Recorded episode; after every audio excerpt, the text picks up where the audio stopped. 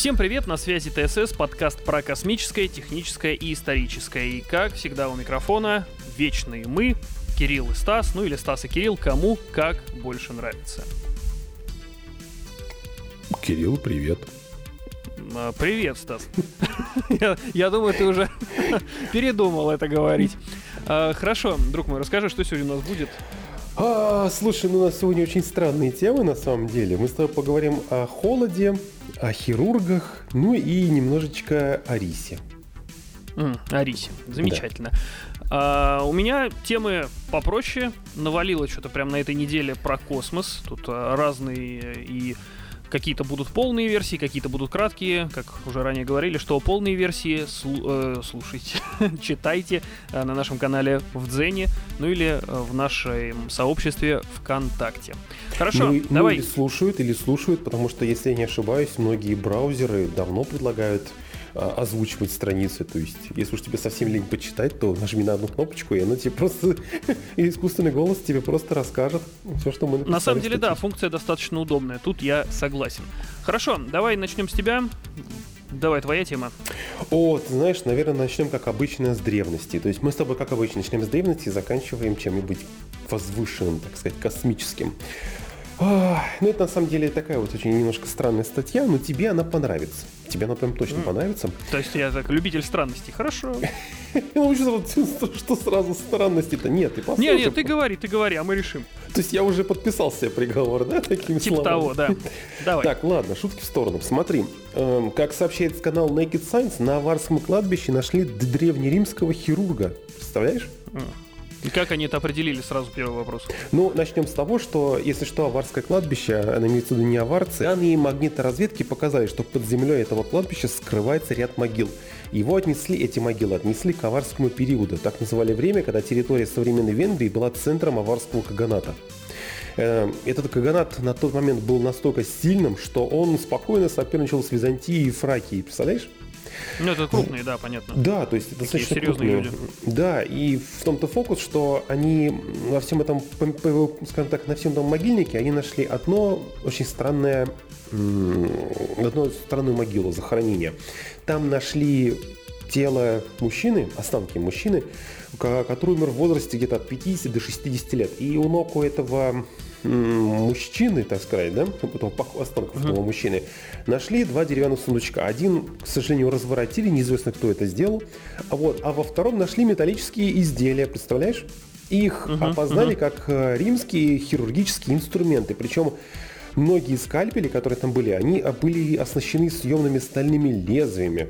Мгм, вот так, представляешь? И еще вместе с То ним есть был... ур- уровень все-таки такой да, серьезный. Да, и, и там же еще нашли точильный камень для того, чтобы заточить эти инструменты.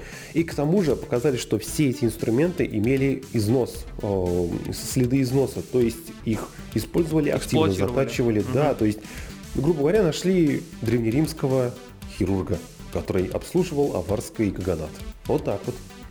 Ну да, Ты скорее же- всего, тут э, отпадает вопрос, что это чего они взяли, как я вначале задал, что это хирург, потому что, ну, понятно, инструменты нашлись, а, соответственно, и он, значит, Да, да, ну как, хи- как, хирург. э, как фанат Рима древнего, ты должен примерно напомнить людям, что в тот момент медицина достаточно неплохо была развита для своего уровня, для А, тех времен. да, да, я вот хотел как раз таки сказать еще, что он с- там сколько, 50-60 лет ему примерно, то есть Да. по тем временам это такой возраст уже, ну не то, что сейчас как 50-60 и говорят уже, а человек молодой, тогда это уже поживший, повидавший. А если это хирург, то очень часто бывало, что хирурги, врачи, это в прошлом люди военные. То есть как бы очень хорошо навыки прокачивались как раз таки вот именно на поле боя в полевой медицине, так скажем. Но если Ну, я вот не так что- ошибаюсь, на тот момент они еще не просто они были военными, они считались на тот момент очень ценными кадрами врачи. Ну, конечно, да, да. да. а, Нет, они в строю не кузнецы. стояли, естественно. Да, в но они были лагерях крайне обычно. уважаемые, и их как бы не, как бы не рекомендовалось их обижать, потому что такие люди в тот момент уже были все вообще абсолютно. Человек Вот. серьезный, в общем. Да, авторитетный. Так что следующая твоя тема. Так, ну у меня тоже немножко про старость. Э, Исследователи считают, что разгадали тайну э, 819-дневного цикла в календаре мая. Давай так, э, какая ассоциация сразу возникает, когда мы говорим про мая? 21 декабря 2012 года. Нам всем обещали конец света. Помните, там типа у календаря мая нашли то, что заканчивается цикл, и типа все, мая предсказали конец света. Помнишь, было такое, даже фильм еще вышел. Да, но у меня, ты когда начал мне, когда начал говорить про то, что, с чем у нас май ассоциируется, у меня так поток сознания пошел, не только календарь, там и диски, там и, и сколько, пирамиды, там и жертвоприношения, там по-моему, зачатки баскетбола были, там и воинственные, то есть мне прям... Причем победивших э, приносили в жертву, к слову.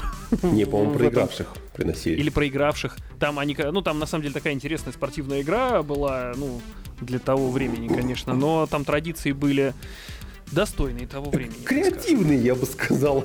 Да, да, да, да. Ну, в общем, э, суть в чем, что э, с 40-х годов, вообще откуда вот эта история прошла про что все мы умрем 21 декабря 2012 год, с 40-х годов ученые безуспешно анализировали вот этот самый цикл из э, этих календарей. Вот, там антропологи раскрыли свой ответ на эту загадку в журнале Ancient Mesoamerica 18 апреля 2023 года. Ну, то есть, по сути, свеженькая. То есть они попытались найти соответствие этому 18, 819-дневному циклу. А, то есть сначала они посчитали, что цикл охватывает период не около двух лет, а скорее 45 лет. Вот. И то есть они сравнили за этот период движение небесных тел. Вот. То есть э, условно отметку начали с э, позиции, и вот за какой период вот эти все небесные тела вернутся в точку старта. Вот, то есть вот э, что есть вот этот 819-дневный цикл. Для, вопрос, да, для чего ученые тратят на это свое время, да, потому что, ну, понятно, конец света не случился, значит, э, на календаре мая мы больше не опираемся, условно. Но ученые просто решили понять, что это за тот самый цикл. Ну, в общем, ответ простой. Выяснить, для, для наблюдения каких планет использовали рассматриваемый цикл. То есть э, кандидаты это э, Меркурий, Венера, Марс, Юпитер и Сатурн. В общем, такие дела. Календарь мая нас в 2012 году мы узнали, что ввел заблуждение, а вот ученые, по сути, эту теорию подтвердили. То есть не потому, что там календарь мая э, они закончили его, что типа все, вот все, все, всем конец света, как многие думали. Нет, просто э, майя следили за планетами. На самом деле для такой древней цивилизации, ну, как по мне, если они действительно это, как я уже ранее в начале новости сказал, что предположили ученые, что э, раскрыли секрет, если эта теория подтвердится, то мы можем судить о том, что майя были очень даже для своего того времени неплохи в науке и в астрономии. Ну, ты серьезно, знаешь, в общем. Ты знаешь, эм, мне тут напомнило две вещи. Одну, это как раз вот такая старая шутка как раз эпохи 2012 года, когда типа 12, вот это декабрь, да, там паника, люди разбегаются в ужасе, на землю летит метеорит, там, знаешь, трэш, угар, задомия творится в мире. Э, падает метеорит, все к нему подходят, а там лежит в календаре записка с надписью «Спасибо, что воспользовались нашей системой доставки календарей. Следующий будет доставлен после окончания данного календаря». Вот ну, такая... на самом деле, да, да, да. Я помню шутку другую, типа такой стоит этот, набивает э, при помощи инструмента на круглом камне этот календарь, и у него и спрашивает вот э, мастер, у заказчика говорят, до какого числа делаем календарь? Тот такой, да сделай до 21 декабря 2012 года. Все равно не доживем. То есть, ну, фактически там шуток это очень много породило, но я как бы был из тех, кто думал, ну что за бред? Ну, я, кстати, есть интересная такая статья, э, даже вот на той самой Википедии, которая не считается таким авторитетным источником лично для меня, да и для многих людей, кто немножко понимает, как работают механизмы Википедии. Вот. Стоит отметить, что Википедия нарушает закон э, нашей страны, поэтому как бы как основной источник э, ее не стоит использовать. Так вот, там имеется огромная статья с датами, когда были предсказания концов света. Кому интересно, можете почитать, там такое написано. И самое интересное — когда вот предсказание, дата и предпосылки для концов света. То есть, типа там первый, по конец света обещали, э, ну, у нас же как время от Рождества Христовое отмеряется, и, по-моему, первый конец света, вот такой крупный, пообещали как раз-таки на год после э, смерти Иисуса Христа. Вот. То есть, ну, почитайте, кому интересно, там реально вот прям можно рассматривать это даже как какую-то комедийную статью. Да, насчет комедийной, это я помню. Я точно не помню, как, какой именно это должен был по счету быть апокалипсис. А, но один из толкователей тоже что-то предсказал, что будет конец света. Соответственно, в нужный день вся элита общества собралась с чемоданами, встала на крышах домов и ждала, что их вот-вот заберут на небеса. Ой, это, конечно, тихий ужас, ты знаешь. Ну, это говорит на самом деле об очень низком уровне образования и вообще понимания и, как еще сказать, есть люди очень легко внушаемые, которые вот в подобные идиотизм, уж извините за выражение, но иначе ну, назвать не могу. Верят. Да, ты знаешь, на самом деле это так, потому что я долгое пом- помню, что долгое время существовало в интернете ходила теория, что на самом деле в 2012 году был все-таки этот апокалипсис, и на самом деле все, что мы видим, это галлюциониру... такая общая массовая галлюцинация умирающего разума. И типа что до сих пор 2000... так долго. Да, то есть, да, то есть типа сейчас уже 2012, но все это произошло, это просто одна большая галлюцинация. Ну, честно говоря, так себе, ну. Ну, ладно. чушь это. это люди любят, люди любят цепляться за непонятные вещи. Все, что непонятно, это какой-то. Это, это и притягивает людей своей непонятностью. Да, Ой, именно так и есть. Ладно, забьем на эту тему, это не так интересно. Мы сейчас поговорим с тобой о рисе. Знаешь, зачем мы поговорить по рисе? Мы, по рису мы, конечно, можем с тобой обсудить суши, но в данный момент нет. В данный момент Давай будем с тобой... Рис.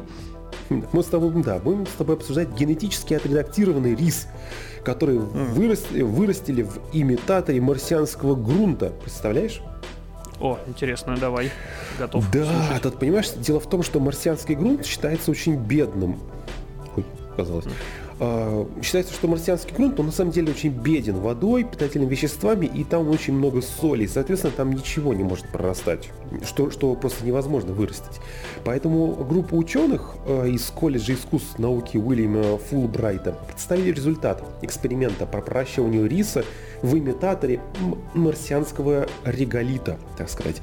Они изменили э, гены некоторых белков, которые запускают клеточный рост. И если питательных веществ мало, то, соответственно, он очень замедленный рост этого, рост риса, его развития. Да, получился такой, знаешь, хлипкий, слабый рис, но который, тем не менее, в этом реголите очень нормально, в принципе, пытался хоть как-то прорастать.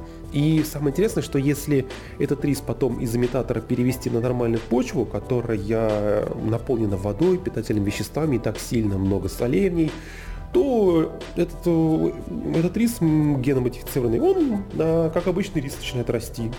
То есть по, по все uh-huh. полные циклы и ничем себе не отказывает, скажем так. Но это интересно, ты знаешь, на самом деле в том, что люди вспомнили, что как раньше было и на Марсе будут цвести... Яблони.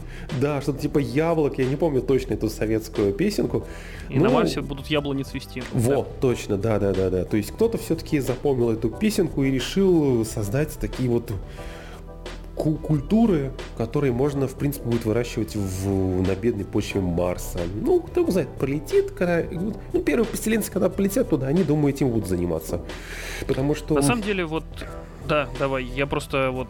Ну, хорошо, давай, закончи ты, потом я в свою... Да не, на самом деле, знаешь, что-то особо заканчивать-то, собственно, нечем. Просто интересно то, что все-таки наука не стоит на месте, и все-таки что-то интересное они придумали, потому что, да, даже когда люди туда отправятся на Марс, первые колонисты, все да, какое-то время они будут зависеть от поставок с Земли, но надо же будет как-то там на месте что-то придумать. И я надеюсь, что вот как раз вот этот геномодифицированный рис, для такой ослабленной культуры, для ослабленной почвы Марса, может быть, что-то еще другое придумать. Но там сейчас надо будет придумать защиту от радиации, сильного излучения, отсутствие магнитных полей и так далее и тому подобное. Но это еще впереди. Ладно, я тебя перебил, давай ты следующий. Нет, ты не перебил. На самом деле так интересно совпало, что твоя новость пересекается со следующими двумя моими. То есть ты сказал про марсианский э, реголит, а я хочу поговорить про лунный реголит. Вот. Э, вообще, что есть реголит? Реголит — это поверхностный слой сыпучего лунного грунта. Ну, или, как в твоем случае, был марсианского. Э, провели эксперимент ученые одни и извлекли кислород из лунного реголита. То есть вопрос, да, для чего нам нужен кислород? А, производить, конечно, кислород на Луне нужно в первую очередь для нужд космонавтов и для использования в качестве ракетного топлива, потому что, как мы знаем, без кислорода горение, оно невозможно, а если постоянно доставлять его с Земли, то это, ну, очень трудо и финансово затратно. Вот. То есть, что представил собой эксперимент? А, команда провела испытание с помощью специальной сферической лаборатории диаметром 4,5 метра. Назвали ее «грязная термовакуумная камера».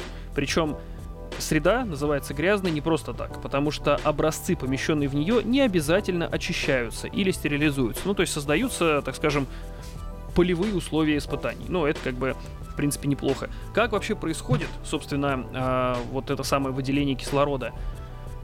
Э, то есть проходит это все в вакуумной среде, и специальный лазер начинает процесс плавления вот этого реголита. И в, в процессе плавления, я просто кратко объясняю, то есть не вдаваясь в какие-то такие подробности, я вот, э, чтобы суть была понятна. И вот э, за счет вот этой реакции происходит выделение кислорода, который можно будет использовать, как уже ранее сказал, для различных нужд космонавтов, там, куда они посчитают нужным. То есть э, устройство подобное, вот, э, которое я писал процесс, э, будет находиться на борту двух будущих лунных миссий, э, которые должны достичь э, Луны в 2023 году и, соответственно, в 2024. То есть две лунные миссии будут.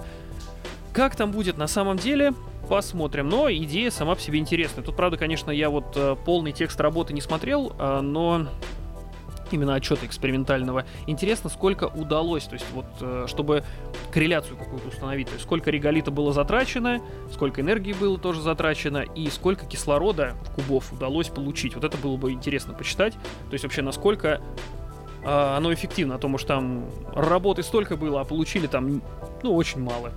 вот такое вот. И ты начал еще говорить про Марс, я дополню. Э, покорение Марса начнется в июне этого года, но, правда, не на самой планете, а с симуляцией первой миссии. Вот, то есть э, четыре исследователя примут участие в 12-месячной имитации полета на Марс для сбора данных, необходимых для будущих пилотируемых миссий на Марс. А, что хочу сказать. Как по мне, очередное пустое а, испытание, которое потратит кучу времени и денег. Потому что сразу дам а, пояснение. Вот просто буквально, какие у нас проходили уже миссии. Марс 500 проходила с ноября 2007 по ноябрь 2011. На секундочку, 4 года. Вот, это вся миссия, но рекорд это 520-суточная изоляция. Это третий и последний этап проекта. Марс 500 это у нас э, участниками было Роскосмос и Европейское космическое агентство. Принимало участие 6 человек, то есть миссия прошла. Для чего это все нужно? Понятно, лететь до Марса вот как раз-таки те самых э, около 520 дней. Там, понятно, корректировки какие-то возможны плюс-минус, но э, самая главная задача, с чем предстоит столкнуться исследователям, это небольшая территория жизни и постоянный контакт с одними и теми же людьми. То есть э, первые проблемы, которые могут возникнуть, это психологические, потому что все-таки замкнутое пространство, и постоянно монотонное каждый день выполнение одних и тех же процессов. Собственно, кстати, вот почему в фильмах часто показывают, что типа в криокапсулу всех помещают на время полета. Мы, правда, до такого пока еще не дошли, но в этом есть смысл, потому что в криокапсуле, во-первых, исследователь не стареет, а во-вторых, э, он пока спит в этой капсуле, никаких бед не натворит на этом корабле. Вот. А тут получается, что вот эти все наземные миссии, они вот, э, как я уже сказал, Марс 500, Потом э, миссия была еще э, Mars One, голландская, ее там пытались. В общем, э, помнишь, мы даже в одном с тобой из выпусков еще давно-давно, когда по телеку выходили, мы про эту Mars One говорили, что они там обещали, что чуть ли не вот как раз-таки э, в 2000, чуть ли там не 20 году, типа, все полетят, и, и вот исследователи уже первые будут на Марсе, там, они сделали красивый такой промо-ролик, рендер, там, все такие, вау-вау-вау, все будет очень круто. На деле же, вот я сейчас, буквально, когда готовился к выпуску, я э, смотрел, и, оказывается, Марс One, вот просто так, чисто кратенько, 15 января 2019 года был признан банкротом, хотя они донатов столько понасобирали. Помнишь, я говорил еще тоже, что очень часто под видом, типа, науки, благих целей собираются деньги, а потом просто они, и нету их, и просто это мыльный пузырь лопается, и все. Вот. Типа, вот ваши деньги, а вот их уже нет. Ну, знаешь, как мы об этом и всегда говорили, я до этого говорил тебе, как мы с тобой об этом говорили, что полет в космос – это самая сложная задача, которую может реализовать человек. Это как первый шаг. Да, люди сделали первый шаг. Маленький шажок для человека и гигантский скажок, скачок для человечества. Это мы знаем, эту фразу. Но она создавалась, когда люди были романтиками, когда они верили в идею покорения космоса. Сейчас я сильно сомневаюсь в покорении космоса, потому что это должна быть глобальная единая идея. Потому что нету, ни одна страна в одиночку не сможет собрать ресурсы, подготовить, запустить и э, поддерживать такую колонизаторскую миссию. Это слишком долго, слишком сложно. Поэтому это должна быть глобальная, единая идея. Люди должны объединены быть этой идеей, иначе это просто, просто сбор донатов на новую тачку. Я По сути, так оно и есть. Но, как бы, для тех, кто, я думаю, нас слушает, э, понимают прекрасно, как это работает. Ты получил донаты, и вот эти те самые деньги, которые ты тратишь на исследования, а людей больных космосом по всему нашему, по всей нашей планете, их очень много, больных в хорошем смысле, которые готовы последнюю рубаху отдать ради будущего человечества. И суть в том, что э, ведь эти деньги получены, их очень легко, вот, ну, такой, таким словом скажу, отмывать. Потому что, ну, это же очевидно, что ты просто берешь и типа инвестируешь какие-то исследовательские проекты. Это сложно пощупать. То есть документациями, да, это все показано, чеками условно это все показано, но фактически работа может даже никакая не вестись. Вот и все. То есть это вот сейчас, к сожалению, такое время, когда вот э, люди обманывают, причем в масштабах вообще, вот в данном случае даже, да, в масштабах э, планеты. Но мы как бы отвлеклись немножко на тему коррупции, перешли. А я все-таки вернусь к тому, что вот эта очередная миссия, что вот смотрите, мы сейчас поместим людей в изоляцию, главное на год. То есть смысл на год, вот если, допустим, Роскосмос с Европейским космическим агентством устраивал, это больше похоже на какую-то э, реальные боевые условия, что называется, потому что 520 дней, это вот как раз-таки столько придется долететь до Марса. Это очень долго. И там действительно нужно быть очень стойкими. И эксперимент провели, он был признан удачным. А здесь 4 человека и всего лишь год. Ну, ну, ты знаешь, зачем? на самом деле я одного не понимаю, зачем проводить о, вот этот вот опыт, потому что сколько они проведут дней, понимаешь? Это да. несложно провести опыт. Допустим, можно автоматизировать процессы, перевести все на управление компьютера, а компьютер это может, давай говорить честно, потому что те же самые Voyager, запущенные в космос, они летают уже черт знает сколько лет. У них там памяти, у меня в телефоне больше памяти и начинка более развитая. И они работают. И они до сих пор работают, они передают информацию. То есть а, как бы компьютер, просто как бы космическая индустрия, она берется самое лучшее. Обычно говорят, что у военных хорошие игрушки, но у космической индустрии они еще круче. Так вот, в принципе, а, как вот это вот то, что люди будут там год в изоляции жить, это полная фигня, как по мне. Да, можно. Я сейчас вот ну, договори, вот я просто к тому, что я еще деталь не сказал, самую главную, от которой тебе вот просто да, э, говорит, вызовет говорит. у тебя смех. В общем, если наши ребята, которые вот проект был организован Роскосмосом, Европейским космическим агентством, они находились реально там в закрытых условиях, то есть там очень мало было пространства, то здесь создана база будет, которая будет именоваться как Марс Дюн Альфа. И там то есть внутренние помещения, то есть в которые обитаемая площадь 158 квадратных метров, то есть это очень много на четверых людей. Это дофига, извините за выражение. И это еще не все. Будет и внешнее кольцо, внешний контур, типа имитирующий Марс снаружи, за пределами базы, который составит 111 квадратных метров. Mm-hmm. То есть я предлагаю этот проект переименовать в Йо, мы играем в Марс. Э, заселяйтесь в нашу гостиницу на год. Платить ничего не надо, мы все сделаем за вас. Вот как-нибудь вот так. Потому что, ну реально, это чушь какая-то. Не несет ничего экспериментального, ничего полезного для науки. Нет, Хотя написано, знаешь, что собранная информация поможет принять обоснованные решения при разработке и планировании успешной миссии человека на Марс. Ну, я вот прям сколько... Ну, знаешь, для этого им надо будет тогда выкачать воздух и накачать ту ту скудную атмосферу, какую представляет из себя поверхность Марса. А еще периодически поливать их всех жесткой радиацией, как это происходит обычно на Марсе, потому что там нет магнитного поля. Ну, как сказать, нет, ну там все очень плохо с магнитным полем, поэтому там зверская идет радиация. То, да, я не, тебя неправильно понял. Я подумал, что это будет симуляция полета, как это раньше делалось. Но то, что Нет, это симуляция нет, нет, нет, будет именно космического городка, это хорошая идея. То есть, потому что ты посадил человека на корабль, корабль спроектирован, э, им управляет бортовой компьютер, который находит лучшую точку сближения с, с этим с Марсом, запуливает туда корабль, соответственно, корабль туда приземляется.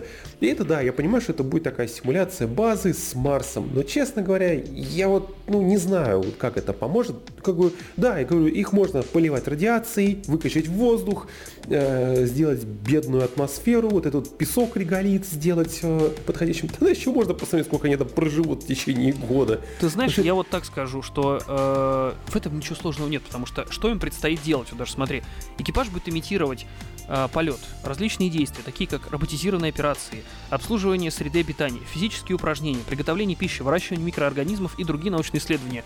Господа, возьмите меня, потому что тут не написано, но я точно могу сказать, что те, кто принимает участие в этом эксперименте, они за это еще и нормально заработают денег. А тут ты, во-первых, собой можешь заняться в течение года. Ты просто наедине сам с собой. Я готов. Возьмите меня. Ты я знаешь, вот, э, меня на кое-что это пугает. Знаешь, меня кое-что пугает на самом деле. То, что данные будут ошибочными. Просто потому, что люди будут знать, что вот там за Вот стенкой именно. Вот есть именно. другие то- люди. А когда ты окажешься там на Марсе, ты знаешь, что до ближайшего человека как минимум 500 дней полета. И Это, это прямая дорога страшнее. не- к нервному срыву. Вот то, что Это- там. Да, это просто, просто крыша поедет, просто столько со свистом. Ты только откроешь дверь и поймешь, что ты на Марсе. А все твои друзья, семья, твоя работа, твои учителя, наставники, инженеры и все, кому сейчас нормально, они пойдут вечером пить кофе и смотреть там телевизор или там играть в игрушки. Они находятся в 500 днях полета. И это по-настоящему Да. жутко. А то, что они там такие, вау, а мы тут в песочке поиграем, вау, мы крутые космонавты. Да ну я тебя умоляю, это полный бред. Ну, я же говорю, что это полный бред. Это просто вот Это э, не миссия- передаст стопроцентного ощущения. Они должны прочувствовать, что они на Марсе. Они не на Земле в песочнице, и за дверью не сидят инженеры, которые за ними постоянно следят. Нет, это стопроцентно должен быть Марс. Только так можно получить максимальную информацию. Но, как бы, как бы это объяснить-то? Это будет очень дорогая операция. Я боюсь, что результаты будут очень плачевными первый раз пять, наверное. А? Тут Так э, психологически ты знаешь, что если в случае помирать будешь, к тебе врачей допустят. То есть, ну, это все. Я выложу эту новость в группе и в Дзене. Там, кому интересно, посмотрите фотки, но это реально это отель. Ну, Ну, честное слово. Все. Великолепно. Норм. Ты, кстати, вот сказал про Voyager, ты уже третий раз попадаешь в новости, которые я хочу сказать. Давай. А, Voyager, известный всем такой, который э, два аппарата запулили в 70-е годы. То есть они уже до сих пор работают. То есть им уже за 50 лет. Кста- такие... Кстати, кстати, мне это моя самая Да. любимая фотография. Это как раз сделанная с Voyager, который видел вот этот, наверное, ты, если такая пелена и маленькая такая точечка с надписью, Типа, что это вот Земля, это вот, да. это Земля, да, это моя самая Да. любимая фотография на самом деле. Вот вторая. В общем, Voyager, э, что с ним? Ему продлили срок службы. То есть на пенсию пока рано. Вот, продлили на два года его, и он до сих пор работает. Вот умели делать качественные вещи. Вот я чё. Да. Как говорить, это, это люди романтики были тех времен, которые именно пылали просто космосом. Они Там про- проблема- космос. Мгм. Проблема у него такая, что как бы рано или поздно все равно Voyager отрубится. Вот, у него э, на борту ведь э, ядерный реактор находится, и период вот этого распада, он все с каждым годом становится все менее и менее активен. Вот, то есть э, рано или поздно все равно Voyager, э, мы когда-то скажем новость о том, что Voyager все, на связь не выходит, это значит закончился у него период распада э, в реакторе. Но, в общем, пока он работает, и он сейчас, э, получается, в гелиосфере. Вышел, получается, он, по-моему, за пределы гелиосферы, или он в ней находится. А, Не, нет, по-моему, он уже, он же, он же Вышел. должен был выбраться. Да, он вышел за пределы гелиосферы, ну то есть он там, если кому интересно, почитайте про Voyager, он много-много чего э, крутого привнес в современную э, астрономию, то есть там, что гелиосфера имеет неправильную форму, что там она с каких-то из сторон она более продолговатая, с каких-то менее продолговатая, то есть что она такая вот вся неоднородная сама по себе. Но э, он много чего. Про Voyager реально можно читать очень-очень э, долго, потому что все-таки они э, вот этот проект Voyager, ну почему они, Voyager 1 и Voyager 2, они очень много чего сделали хорошего для современной науки. Ну и люди, которые, соответственно, принимали участие в этом проекте. И Да. продолжают принимать. Да, это на самом деле, конечно, фантастическая технология. Знаешь, учитывая, что она, мы недалеко от нее, грубо говоря, родились.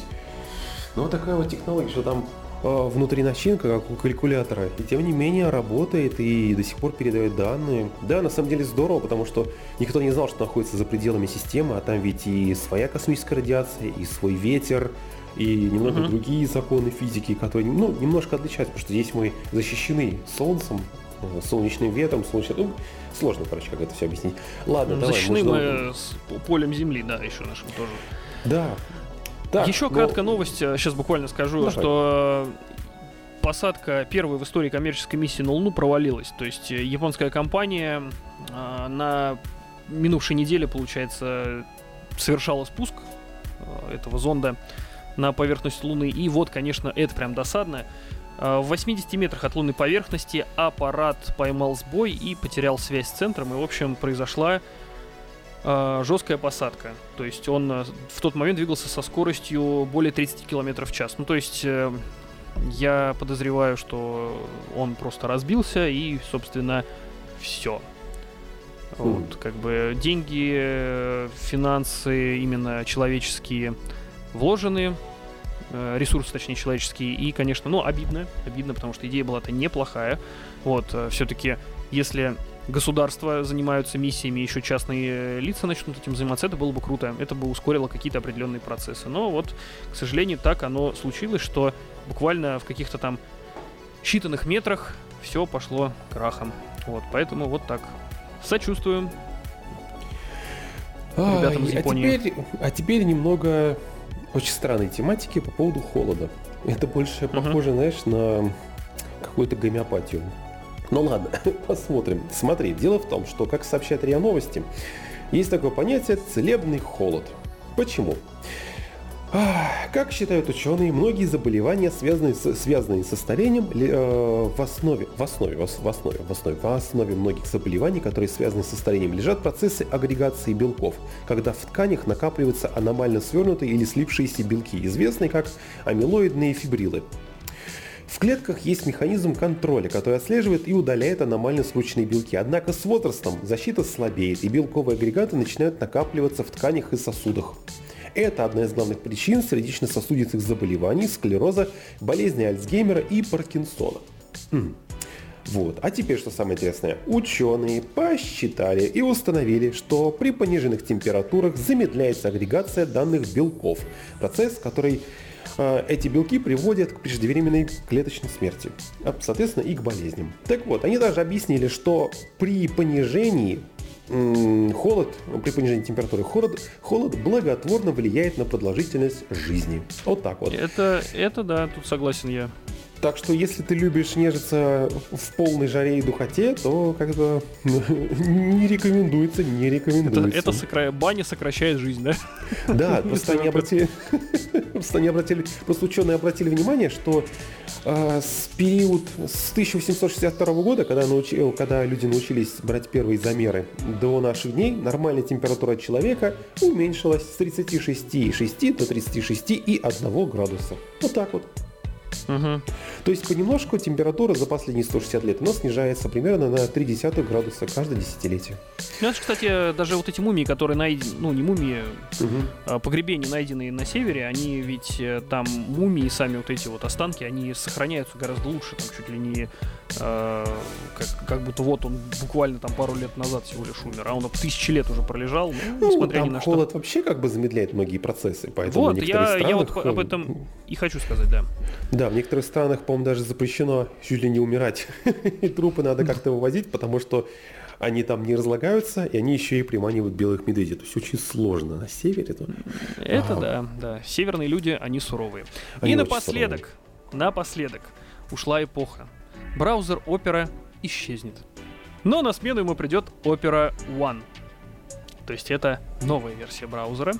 И если вы ценитель олдовости и старины вы можете сейчас скачать оперу, посидеть в ней, потому что осталось буквально несколько месяцев. На смену опере придет новая Opera One, которая по-прежнему будет дарить окно в интернет с новыми функциями. С какими? Кому интересно, читайте в наших группах в социальных сетях. Я так понимаю, тебе опера что-то проплатила, да? Нет, я, про, я просто, мне казалось, что опера это нечто вечное, которое есть всегда. Это как Internet Explorer, да, браузер, которого нет уже, да, Edge на, ему смену, на смену ему пришел, а тут браузер опера.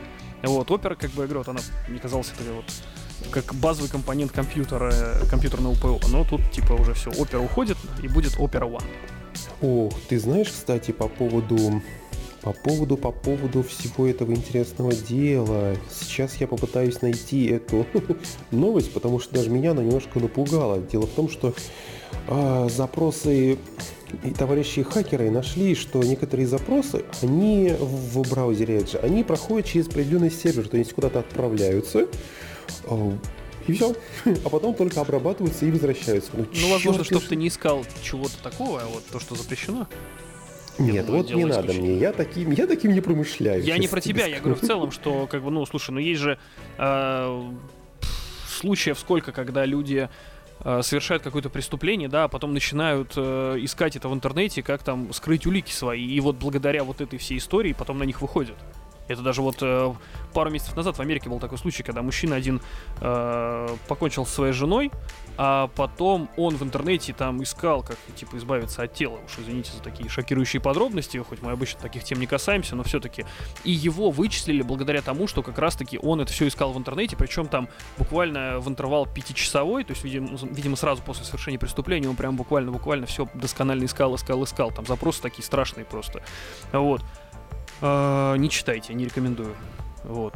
Я просто знаю, потому что новость это попала. А так, в целом, что я думаю, что это связано как раз таки с тем, что если человек э, ищет то, что за не положено искать нормальным людям, то вот как раз-таки, э, чтобы такие запросы, они отсеивались, и проще было их потом контролировать и следить за тем, кто это делает.